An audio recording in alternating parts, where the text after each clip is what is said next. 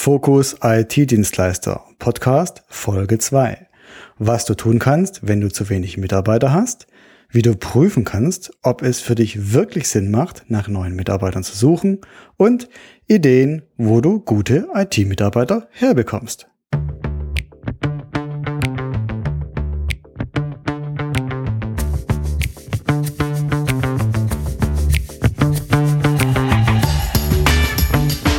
Hallo und herzlich willkommen bei Fokus IT-Dienstleister, dem Business-Podcast für smarte IT-Dienstleister und Systemhäuser. Ich bin Wolfgang Schulz und hier teile ich mit dir meine Erfahrungen und Learnings aus über 10 Jahren IT-Dienstleistung. Anfangs als Selbstständiger und später als Unternehmer mit 15 Mitarbeitern. In diesem Podcast erfährst du, was du tun kannst, damit dein IT-Business wächst und sich dorthin entwickelt, wo du es haben willst. Viel Spaß und vor allem viel Erfolg. Ja, hallo, schön, dass du wieder mit dabei bist bei der heutigen Episode. Das letzte Mal ging es um das Thema Marketing für IT-Dienstleister und Systemhäuser. Ich habe etwas erzählt über die typische Customer Journey von Gewerbe- und Privatkunden und ich habe dir meine Checkliste vorgestellt, mit der du überprüfen kannst, ob das Marketing für dich funktioniert und was du daran eventuell verbessern kannst. Ja, in der heutigen Episode geht es, wie bereits angekündigt, um das Thema Mitarbeiter. Und es war bei mir früher mit eines der Dauerthemen, sage ich mal. Vielleicht kennst du das auch, dass Mitarbeiter selber auf dich zukommen und sagen, Mensch Chef, wir brauchen mehr Kollegen, wir brauchen vor allem mehr Techniker. Oder du kennst die Situation, dass sich die Kunden bei dir beschweren, dass sie zu lange auf die Termine warten müssen du keine Techniker frei hast, um sie rechtzeitig zum Kunden zu schicken oder dass du immer wieder Termine beim Kunden verschieben musst, weil der Mitarbeiter leider gerade heute woanders hin muss. Irgendwo brennt's, irgendwo ist ein Server abgestürzt und du musst den Mitarbeiter abziehen und leider den Kundentermin verschieben. Das ist sehr ärgerlich, aber es kommt vor und du musst einfach auch darauf achten, dass es nicht allzu oft vorkommt. Vor allem möchte ich dir empfehlen, dass du, wenn Mitarbeiter, vor allem eben Techniker, auf dich zukommen und sagen, wir brauchen mehr Kollegen, wir brauchen mehr Techniker, wir haben zu viel zu tun, dass du dort immer wachsam bist. Denn du als Chef, du kannst entscheiden, ob du mehr Techniker brauchst ob du mehr Mitarbeiter brauchst. Und ich habe gelernt bei mir und bei vielen anderen IT-Dienstleistern, dass Techniker sehr gerne sehr schnell dazu kommen und sagen, Mensch, wir haben zu viel zu tun, bitte stell noch jemanden ein. Das Verschieben von den Kundenterminen und die lange Wartezeit ist natürlich wirklich ein Problem, denn als Dienstleister möchtest du natürlich in erster Linie deine Kunden zufriedenstellen. Du möchtest auch nicht deine Mitarbeiter überlasten, denn die Mitarbeiter sind ja das wertvollste Gut deiner Firma und du möchtest ja auch, dass sie motiviert sind und bleiben. Und bei Problemen, wenn ein Kunde jetzt Problem hat, dann muss natürlich auch jemand da sein, jemand Kompetentes, der sich um das Kundenproblem kümmern kann, der im Zweifelsfall zum Kunden rausfährt.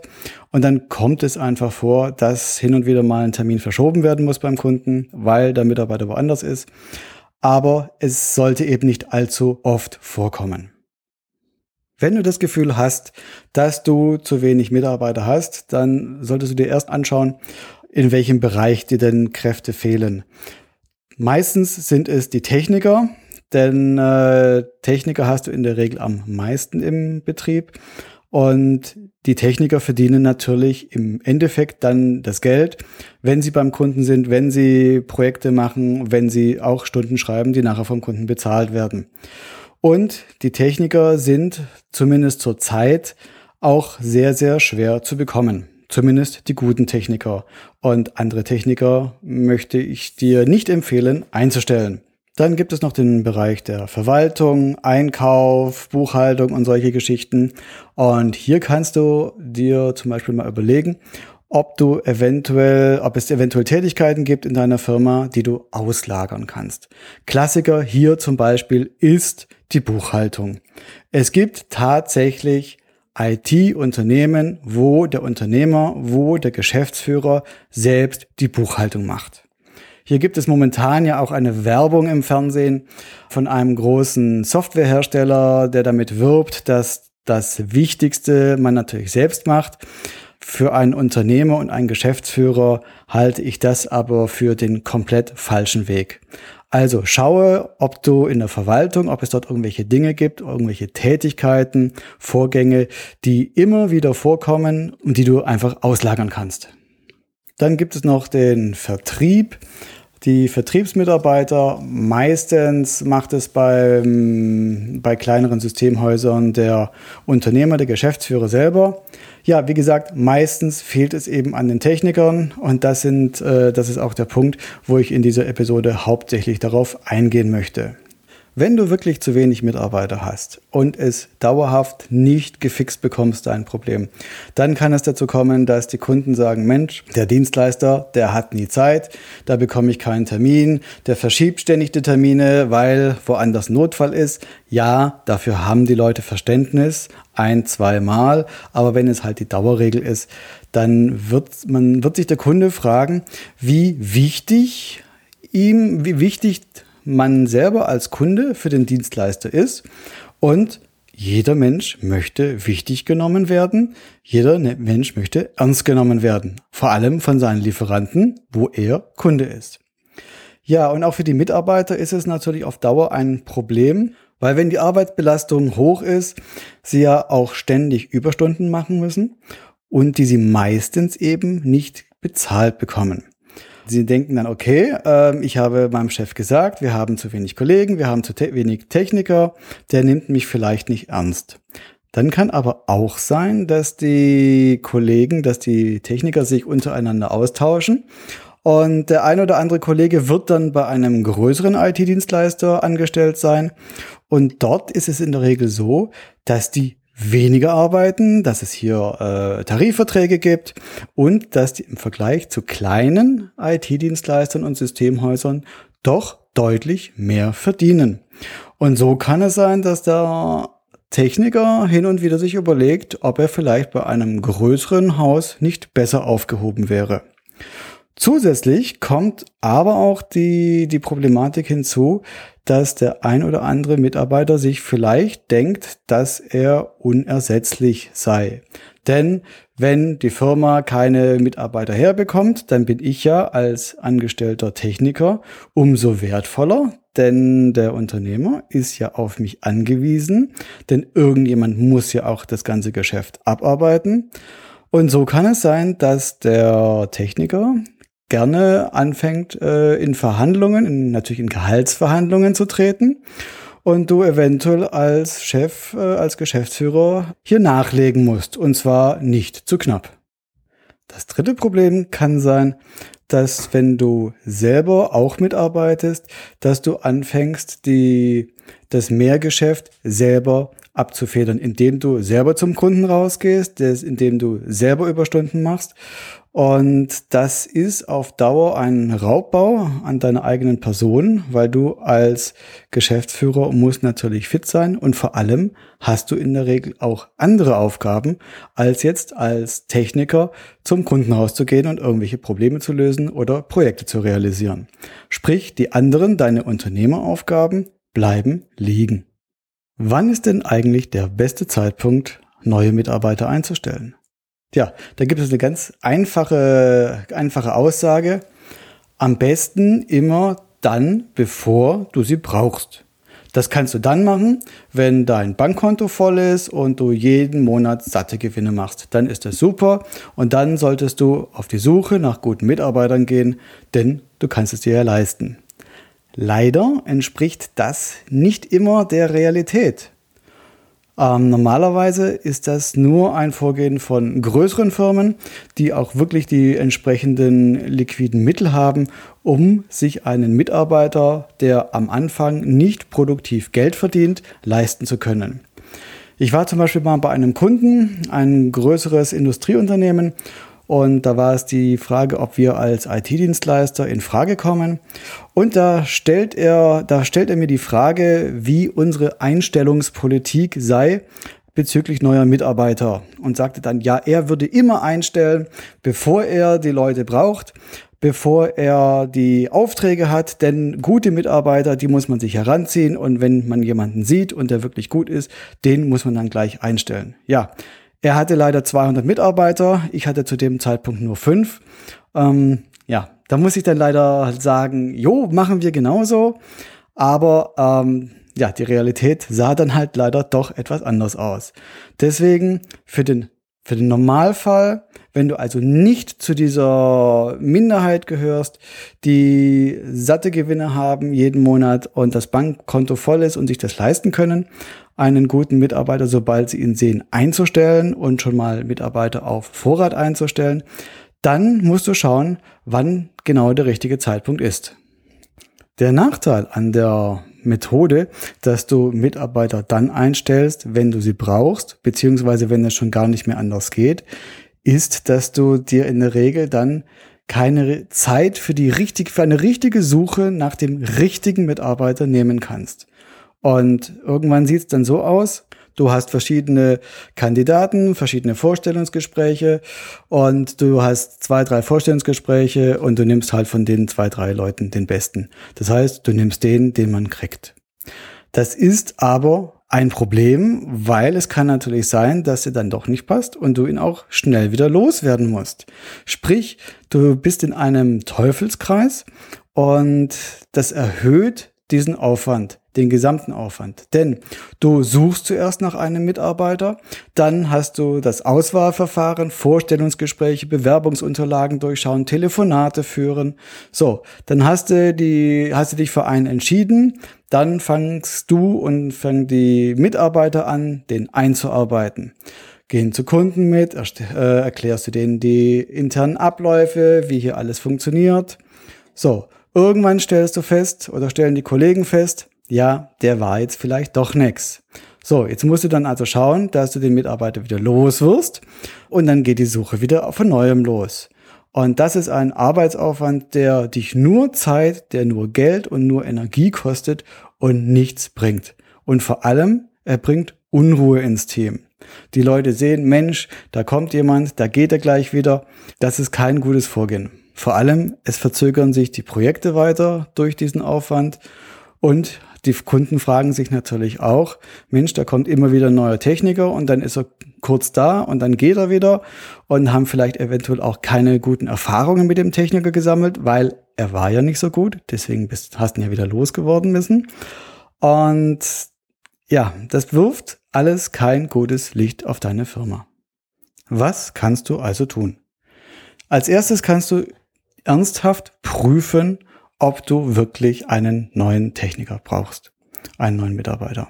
Denn Wachstum kostet Geld und vielleicht bist du auch jetzt gerade in einem Auftragshoch, wo du viele Anfragen hast, wo du viele Projekte hast, wo viele Störungen eventuell beim Kunden sind oder ein hoher Administrationsaufwand, sprich, du einfach viele Techniker brauchst. Aber es wird auch immer Phasen geben, in denen du weniger Aufträge haben wirst. Du solltest ja dann im Klaren sein, dass du auch für diese Phasen genügend Aufträge hast, um den Techniker auch voll auszulasten. Weil nur ein Techniker, der voll ausgelastet ist, der bringt auch am, am unterm Strich dann wirklich Erträge. Du solltest dir bedenken, dass wenn du jemanden einstellst, du dauerhaft deine Personalkosten erhöhst und man einen Mitarbeiter, wenn er eben über die Probezeit drüber ist, auch nicht mehr so schnell loswerden kann, falls du mal weniger Aufträge bekommen solltest. Dann gibt es noch Alternativen, die du dir überlegen solltest und die ich dir ganz arg ans Herz legen möchte. Und zwar analysiere deine bestehenden Kunden und deine bestehenden Dienstleistungen. Du kennst bestimmt die, das Pareto-Prinzip, die 80-20-Regel. Und ich habe bei mir und bei vielen anderen IT-Dienstleistern oft festgestellt, dass 20 Prozent der Kunden 80 Prozent des Rohertrags bringen. Rohertrag ist also Erlöse, die Umsatzerlöse minus dem Wareneinsatz. Wichtig ist, dass du hier den Ertrag nimmst und nicht den Umsatz. Nur falls der Rohertrag dir aus irgendwelchen Gründen nicht vorliegen sollte von den Werten, dann nimm den Umsatz, passt die Werte dementsprechend an, aber rechnen solltest du immer mit dem Rohertrag, denn du willst ja unterm Strich Geld verdienen. Und oft ist es auch so, dass diese 20 Prozent, die 80 Prozent deines Rohertrags bringen, nur 50 Prozent deiner Mitarbeiterressourcen benötigen. Sprich, es ist so, dass 80 Prozent deines Rohertrages mit 50 Prozent deiner Mitarbeitereinsätze erwirtschaftet werden. Du hast hier also ordentlich Potenzial. Um das zu optimieren, hast du drei Möglichkeiten. Du kannst erstens die Kunden, wie gesagt, überprüfen. Du kannst zweitens dein Dienstleistungsangebot überprüfen. Und du kannst drittens die Preise überprüfen. Im B2B-Bereich sieht es also wie folgendermaßen aus. Möglichkeit eins: Kunden überprüfen.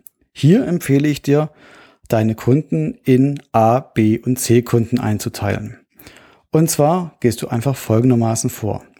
Du gehst alle deine Kunden durch, die die letzten 36 Monate bei dir etwas bestellt haben und denen du mindestens drei Rechnungen geschrieben hast und die natürlich auch bezahlt wurden. Und du solltest mindestens 2000 Euro Rohertrag mit diesen Kunden gemacht haben. Also aktiv gewesen innerhalb der 36 Monate, mindestens drei Rechnungen gestellt und bezahlt worden und mindestens 2000 Euro Rohertrag innerhalb der, sechsten, innerhalb der letzten 36 Monate. Mit den Werten kannst du natürlich etwas spielen. Wenn du jetzt feststellst, je nachdem wie groß oder klein deine Firma ist, dass 99 Prozent deiner Kunden A-Kunden sind, dann solltest du natürlich die Werte etwas verschärfen. Wer jetzt diese Kriterien bei dir erfüllt, der ist dein A-Kunde. Wer neu ist, oder das Potenzial hat, A-Kunde zu werden, den kategorisierst du jetzt als B-Kunden ein. Und alle anderen Kunden, die diese Kriterien nicht erfüllen, sind C-Kunden. Und wenn du am Schluss zusammenzählst, sollte ungefähr das Verhältnis 80-20 sein, dass du 20 Prozent oder 15 Prozent, 15 bis 20 Prozent A-Kunden hast ein paar, vielleicht 10% sind B-Kunden und der Rest sind C-Kunden. Wenn dein Verhältnis hier arg anders ist, zum Beispiel 50-50, dann solltest du an den, äh, an den Variablen nochmal drehen. Sei dir bitte bewusst, deine C-Kunden fressen oft genauso viel Energie wie deine A-Kunden, bringen aber fast keinen Rohertrag für dich. Die logische Konsequenz ist, Trenne dich von deinen C-Kunden. Kurzfristig oder mittelfristig, aber du solltest auf Geschäft, was dir keinen Rohertrag, was dir keinen Ertrag bringt, verzichten. Die zweite Möglichkeit ist, dein Dienstleistungsangebot zu überprüfen. Gehe hier deine einzelnen Bereiche durch. Welcher Bereich bringt mehr Rohertrag? Welcher Bereich bringt weniger Rohertrag? Schau, ob du in verschiedenen Tätigkeiten, in verschiedenen Bereichen eine hohe Wiederholungsrate hast. Sprich, Dinge, die du immer wieder machst, die du eventuell automatisieren kannst zu einem gewissen Teil und wo du nicht jedes Mal neu nach, nachschauen musst oder äh, recherchieren musst. Denn immer, wenn es etwas gibt, was du zum ersten Mal oder zum zweiten Mal machst, dann hast du noch keine Erfahrung und es dauert im Endeffekt länger. Immer wenn du etwas das erste Mal machst, kostet es dich in der Regel Geld und an diesem Projekt verdienst du nichts. Du verdienst erst Geld mit den Folgeprojekten, wenn du, wenn es dir gut von der Hand geht, wenn du weißt, was du tun musst. Und mit diesen Projekten, die sind lukrativer als Einmalprojekte. Du kannst auch überprüfen, ob du besondere Kompetenzen hast, was dir leicht von der Hand geht und vor allem, was zum Kerngeschäft gehört. Oft sind es Dinge, die Mitnahmegeschäft sind, die nebenbei deiner Kerntätigkeit liegen, die du nicht so oft machst und die bringen dir nachher keinen Ertrag. Sowas kannst du getrost rausschmeißen. Es sei denn, du brauchst es, um dein Kerngeschäft abwickeln zu können. Möglichkeit 3. Überprüfe deine Preise. Und Preise überprüfen heißt in der Regel Preise erhöhen. Jetzt höre ich dich schon sagen, oh je, da laufen mir die ganzen Kunden weg. Ich kann dir aus der Erfahrung sagen, nein, das tun sie nicht. Jedes Mal, wenn ich bei uns die Preise erhöht habe, ist nichts passiert. Kein einziger Kunde hat uns verlassen. Und das ist nicht nur bei uns so gewesen, das ist auch bei vielen anderen, wo ich empfehle, erhöht eure Preise und siehe da, kaum ein Kunde verlässt diesen Dienstleister und sucht sich einen neuen. Und ich muss natürlich auch sagen, die Kunden, die aufgrund sich einer Preiserhöhung des Dienstleisters einen anderen Dienstleister suchen, die waren in der Regel auch den Dienstleister gar nicht wert. Auf die kann man in der Regel verzichten.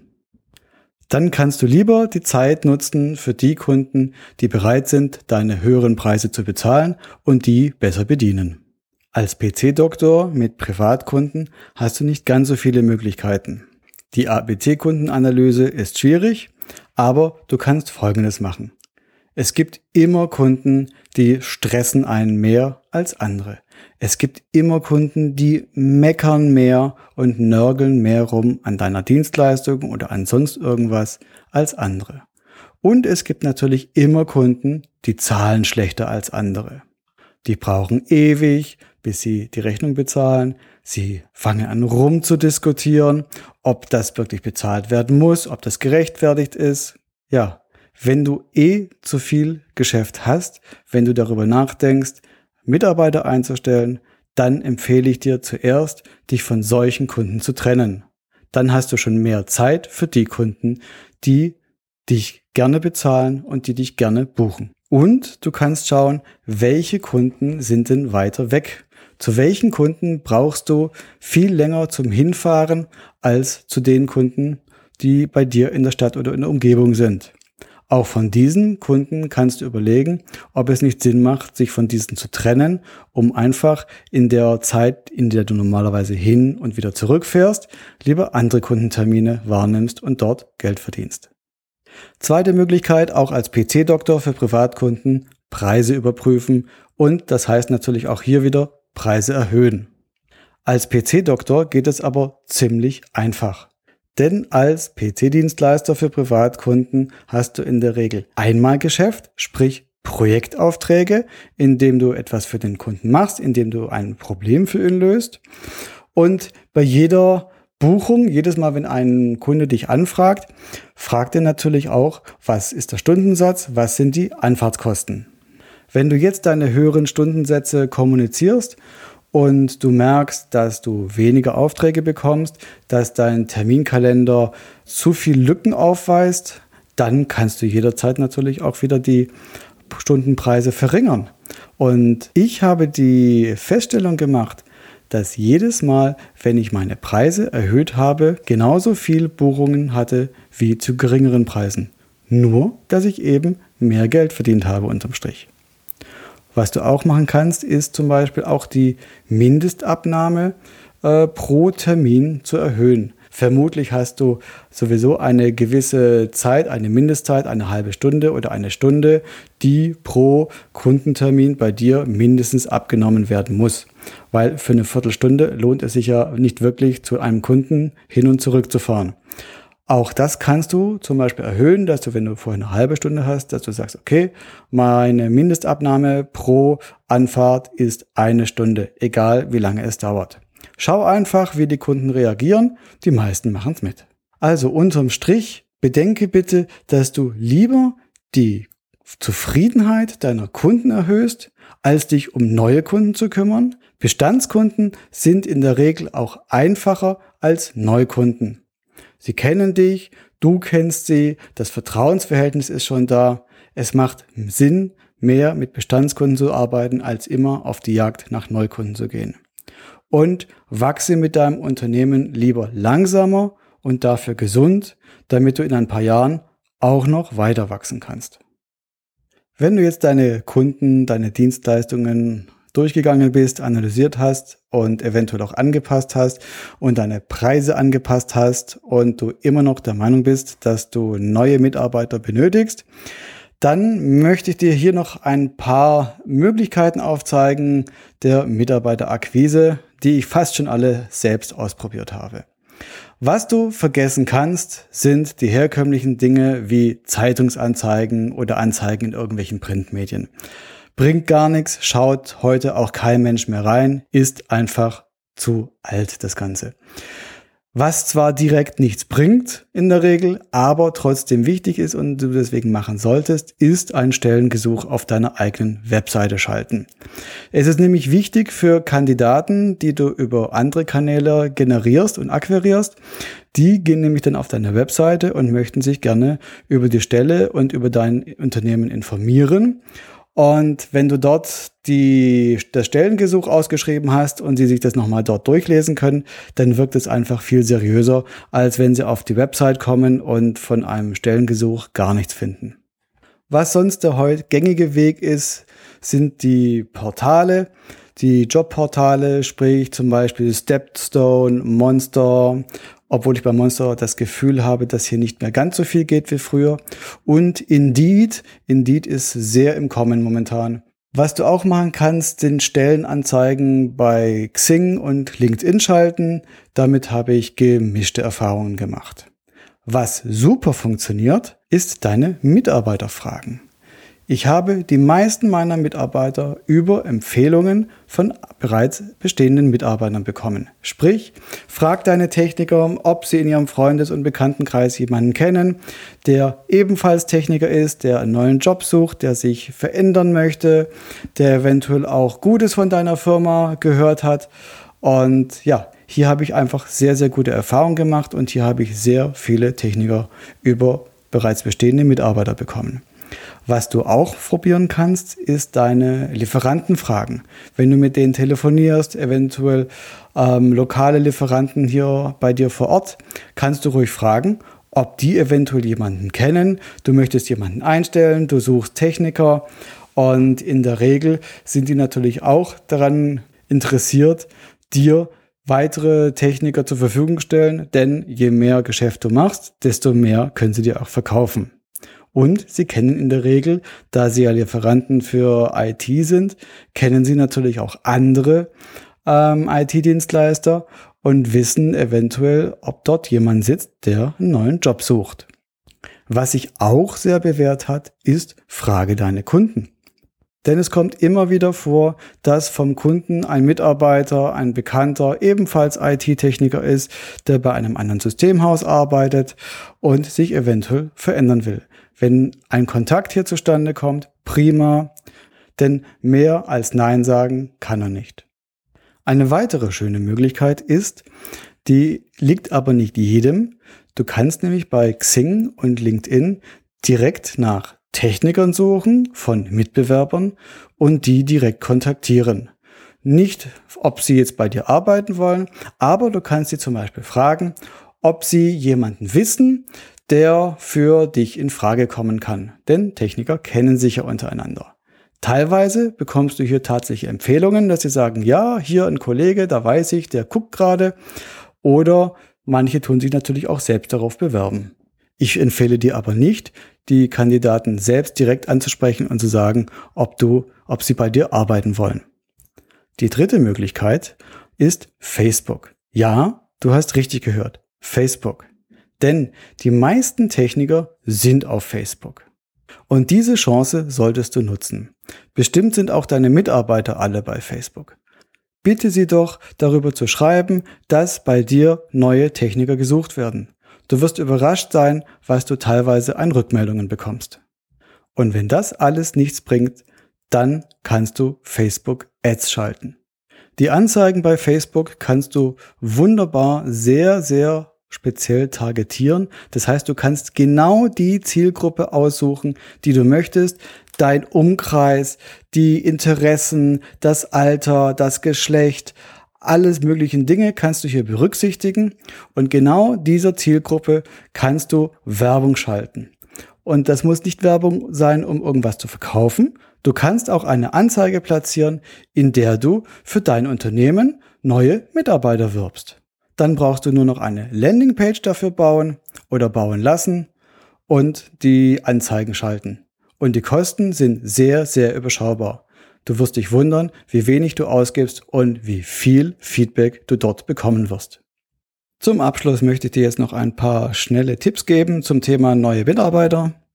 Wenn du im Vorstellungsgespräch sitzt mit jemandem, dann achte darauf, dass der Kandidat möglichst keine unternehmerischen Züge an den Tag legt. Bei solchen Menschen ist man denn sehr oft geneigt zu sagen, Mensch, der versteht mich, der ist so ähnlich wie ich. Da man kann auch sagen, ein, das kleine Ich. Denn bei solchen Mitarbeitern kann es zu Problemen kommen, dass sie sich natürlich auch irgendwann mal selbstständig machen oder wieder selbstständig machen, wenn sie mal selbstständig waren. Davon würde ich dir gerade in der IT abraten. Was du auf jeden Fall auch mit deinen Kandidaten machen solltest, lasse sie mehrere Tage Probe arbeiten. Versuche es irgendwie zu vereinbaren, sollen sie Urlaub nehmen bei ihrem alten Mitarbeiter, aber du musst sie kennenlernen. Denn sie versprechen oft in der Theorie natürlich Wahnsinnsfähigkeiten, was sie alles können. Und in der Praxis sieht es dann teilweise doch sehr viel anders aus. Was auch bei Vorstellungsgesprächen gerne gemacht wird, ist äh, Kandidaten Dinge in den Mund zu legen. Sprich, sie fragen, Sie können doch bestimmt auch einen Exchange-Server konfigurieren. Oder haben Sie schon mal einen Exchange-Server aufgesetzt? Die logische Antwort, egal ob er es gemacht hat oder nicht, lautet meistens ja. Natürlich hat er das schon gemacht, denn er möchte ja ein gutes Bild im Vorstellungsgespräch abgeben und wenn der Arbeitgeber, der zukünftige Arbeitgeber danach fragt, dann scheint es ihm wichtig zu sein und es ist für ihn natürlich klar, dass er dann Ja dazu sagt. Schaue auch, dass du gute und passende Mitarbeiter bekommst. Die Mitarbeiter müssen in dein vorhandenes Team passen. Wenn du dir einen schlechten Mitarbeiter holst, dann kann dir ein Mitarbeiter das ganze Team versauen. Die Stimmung sinkt, die Motivation sinkt und vor allem, wenn du wirklich gute Mitarbeiter im Team hast, die möchten auch mit guten Kollegen arbeiten. Und wenn du dir einen Mitarbeiter ans Bein bindest, der nicht gut ist, dann haben auch irgendwann deine guten Mitarbeiter keine Lust mehr für dich und mit diesen Kollegen zusammenzuarbeiten. Bevor du also jemanden einstellst, überlege es dir gut, prüfe gut, denke daran, dass du dauerhaft höhere Personalkosten haben wirst und dass du dich in der Regel dann nicht mehr ganz so schnell trennen können wirst. So, das waren ein paar schnelle Tipps von mir zum Thema neue Mitarbeiter. Also, bevor du losrennst und neue Mitarbeiter suchst, überlege dir und prüfe, ob du wirklich einen neuen Mitarbeiter brauchst Gehe deine Kunden durch, ABC-Kategorien, überlege dir, ob du bei deinen Dienstleistungen etwas verhinderst und erhöhe die Preise.